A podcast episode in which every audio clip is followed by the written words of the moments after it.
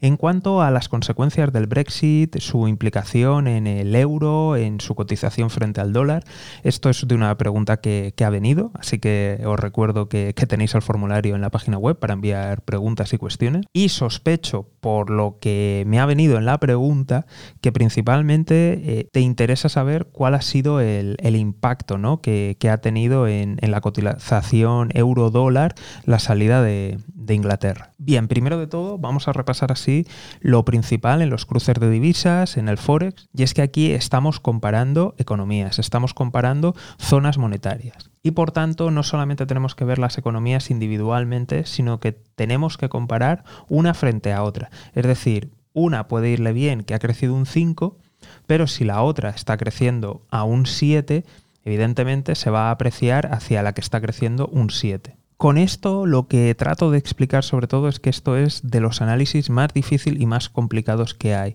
porque estamos hablando de estados, de zonas monetarias. Entonces hay una enorme cantidad de información y una enorme cantidad de variables, de las cuales sus derivadas a veces es difícil entender. De manera aislada para una única región, pues imagínate la una contra la otra. Entonces, explicado esto, dicho este disclaimer, vamos allá. Lo primero de todo es que el Reino Unido nunca ha pertenecido a la zona euro. E incluso cuando ha estado dentro de la Unión Europea, siempre ha tenido una serie de salvaguardas. Así que digamos de que nunca ha terminado de estar tan integrado como el resto de naciones. Esto sin tener en cuenta que es una isla. Así que por tanto el impacto es bastante limitado en lo que tiene que ver con el euro y con la zona euro.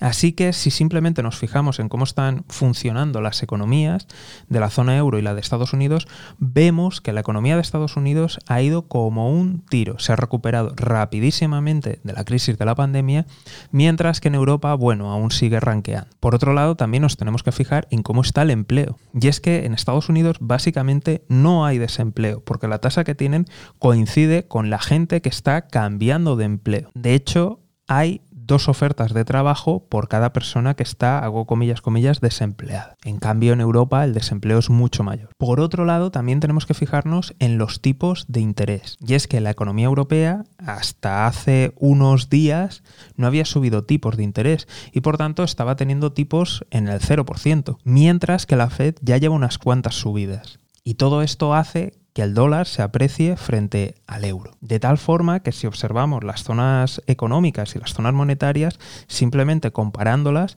nos explica perfectamente la fuerte apreciación que ha tenido el dólar frente al euro y en general frente al resto de divisas. En cuanto a las consecuencias que ha tenido el Brexit, aquí también voy a volver a hacer una serie de disclaimers. Y es que verás, muchos de los acuerdos se han cerrado, entre comillas, hace poco e incluso hay algunos, pues bueno, que se están saltando o que se están tratando de renegociar. Luego hemos tenido la crisis de la pandemia y ahora estamos con la guerra de Ucrania. Es decir, no tenemos condiciones normales con las que comparar antes y después. Es evidente que sectores e industrias concretas se han visto muy afectadas. Por ejemplo, dentro del Reino Unido hay escasez de algunos trabajadores en el sector sanitario, por ejemplo. O, por ejemplo, gran parte del transporte estaba realizado por trabajadores de la Unión Europea. Luego, empresas de la Unión Europea que producían frutas, verduras y también empresas que exportaban flores han decidido dejar de exportar al Reino Unido. Entonces, con todo esto, ha habido empresas que se han visto muy beneficiadas